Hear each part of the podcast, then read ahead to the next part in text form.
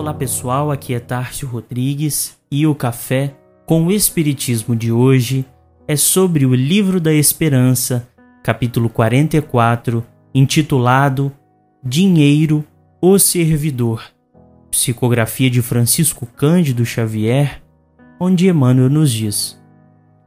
O dinheiro é semelhante à alavanca suscetível de ser manejada para o bem ou para o mal. Acorrentado ao poste da avareza, produz o azinhavre da sovinice. Contudo, sob a inspiração do trabalho, é o lidador fiel, que assegura os frutos do milharal e as paredes da escola, a cantiga do malho e a força da usina. Atrelado ao carro do orgulho, é o estimulante do erro, mas na luz da fraternidade é o obreiro da renovação incessante, enriquecendo o solo e construindo a cidade, desdobrando os fios do entendimento e garantindo os valores da educação. Aferrolhado no cofre da ambição desvairada, é o inimigo da evolução. Todavia, endereçado à cultura, é o agente do progresso auxiliando o homem a solucionar os enigmas da enfermidade e a resolver os problemas da fome, a compreender os mecanismos da natureza e a inflamar o esplendor da civilização que analisa a terra e vasculha o firmamento. Detido na sombra do egoísmo, é o veneno que promove a secura do sentimento, no entanto, confiado à caridade, é o amigo prestimoso que desabotoa rosas de alegria no espinheiral da provação, alimentando pequeninos desamparados e sustentando mães esquecidas, levantando almas abatidas que o infortúnio alanceia e iluminando lares desditosos que a necessidade escurece. Dos temas mais conflituosos e polêmicos de todos os tempos, se apresenta pela análise de Emmanuel o dinheiro como servidor do mundo e amigo do progresso, distribuído aos homens em quantidades diversas, mas bem longe da quantificação, valorado na sua utilidade pela destinação própria, representando a fidelidade do bom homem que fielmente serve no pouco como no muito. Comentando a fala de Kardec em O Evangelho segundo o Espiritismo, temos ampliados os contrastes do materialismo que afronta os objetivos da lei divina e natural. A pobreza enquanto prova de paciência e resignação,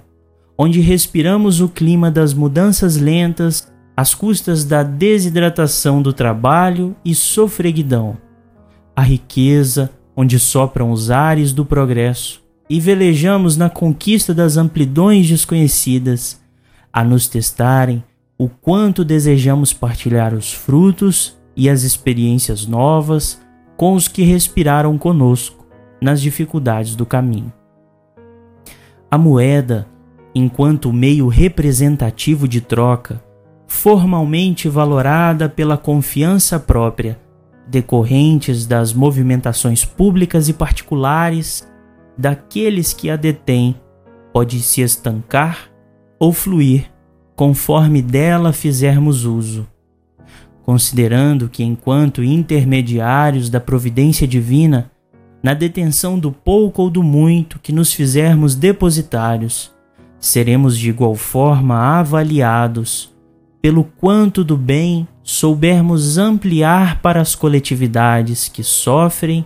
e anseiam cooperar com o progresso de nossa civilização, que a nível humano não tem divisas, separações e permanece demandando as mesmas necessidades que se fazem comum a nós,